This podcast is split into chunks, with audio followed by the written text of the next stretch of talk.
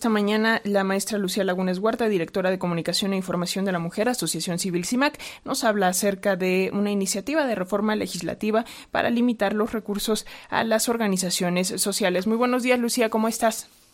Muy buenos días, Alexia y a la Pues un gusto, como siempre, estar aquí con ustedes. Y sí, efectivamente, estamos viviendo momentos muy delicados en el país, no solamente por la violencia que seguimos enfrentando y que eh, pues todavía es un reto para la democracia en este país, sino también por esas acciones autoritarias que ahora desde el Poder Legislativo pues están empujando.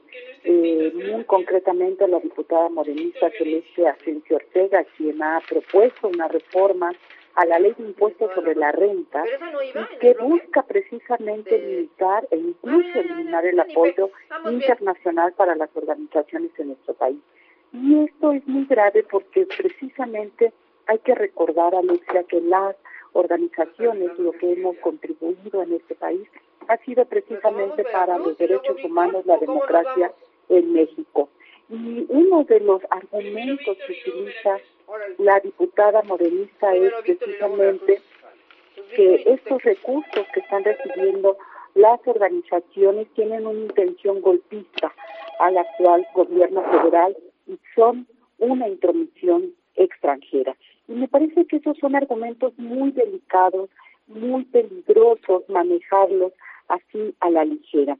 Y hay que decir, Alexia, que esta propuesta de reforma realmente no es una iniciativa novedosa, sino más bien busca sobre regular algo que ya está contemplado en la ley y, insisto, abre espacio a interpretaciones de manera muy peligrosa.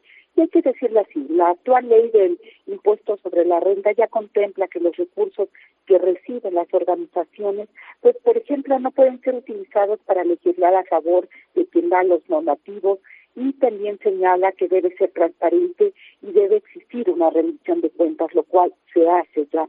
Lo que busca la iniciativa, dice en su argumentación, es que se informe al SAT sobre los donativos, lo cual también ya se hace, por eso me parece que, que, la intención es otra, pero también a la Secretaría de Gobernación. Y me pregunto para qué a la Secretaría de Gobernación, cuál es el mensaje de intimidación que se está mandando a estas organizaciones, porque esta acción va en contrasentido de lo que en una democracia tendría que garantizarse, que es la libertad, el debate público, los diferentes puntos de vista, pero la propuesta de la diputada Asensio, por el contrario, está generando, insisto, un clima de persecución. Y esto tiene que ver con estas acciones que se han tomado desde el gobierno federal para contrarrestar precisamente el trabajo de las organizaciones que son críticas eh, del trabajo del gobierno federal. Pero hay que tener mucho cuidado que esta propuesta legislativa que ahora está en la mesa no se revierta contra la democracia, porque es ahí donde está topando, es decir, es ese el campo de la democracia en el cual está jugando esta iniciativa. Porque si bien hoy se señala a las organizaciones, Alexia, hay que mirar también al gobierno actual, que también recibe apoyo de las mismas instancias. Y solo un botón de muestra. Estos diálogos regionales que hace hoy la Secretaría de Gobernación para crear la Ley General de Protección a Personas Defensoras y Periodistas, pues están siendo apoyados precisamente con recursos de la Agencia de Estados Unidos para el Desarrollo Internacional, mejor conocida como USAID, y entonces pues hay que preguntarnos si estos recursos no son también una intromisión extranjera, como lo argumenta la diputada Celeste Asensio, o solo aquellos, se, se califican aquí, solo aquellos eh, recursos que reciben las organizaciones sociales. hay que recordar el trabajo que hemos hecho las organizaciones sociales desde hace muchos años. Y mira, un ejemplo de ello es Idal, que data de los años 60. Ella es pionera precisamente en la reivindicación de los derechos laborales de las trabajadoras del hogar. Para hablar de estos derechos fue la primera que empezó a organizar estos grupos de conciencia, estos grupos de reflexión sobre los derechos laborales y hoy se tienen enormes eh, triunfos, diría yo. Hoy se reconoce como tal existencia de estas trabajadoras del hogar. Existe una ley para la seguridad social. La justicia social de estas trabajadoras es parte de la agenda de los derechos laborales y eso lo han logrado las organizaciones.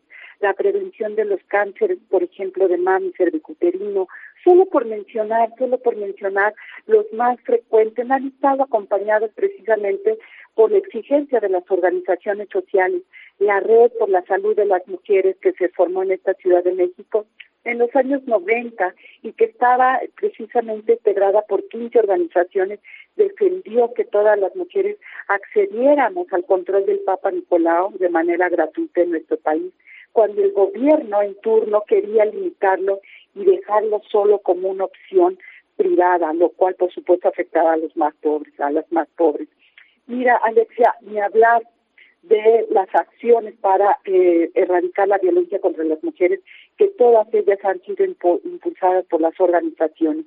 Todo ello ha sumado al bien vivir de las mexicanas y, por supuesto, ha abonado a la democracia, la misma que abrimos desde, pues sí, desde las bases y las organizaciones para que existiera el cambio de gobierno que incluso hoy tenemos. Por eso me parece muy peligroso que se esté eh, buscando limitar el trabajo de esta de este espacio de la sociedad civil que ha dado, insisto, insumos a la democracia para cambiar y para construir un escenario a favor de los derechos humanos, las libertades y un México libre.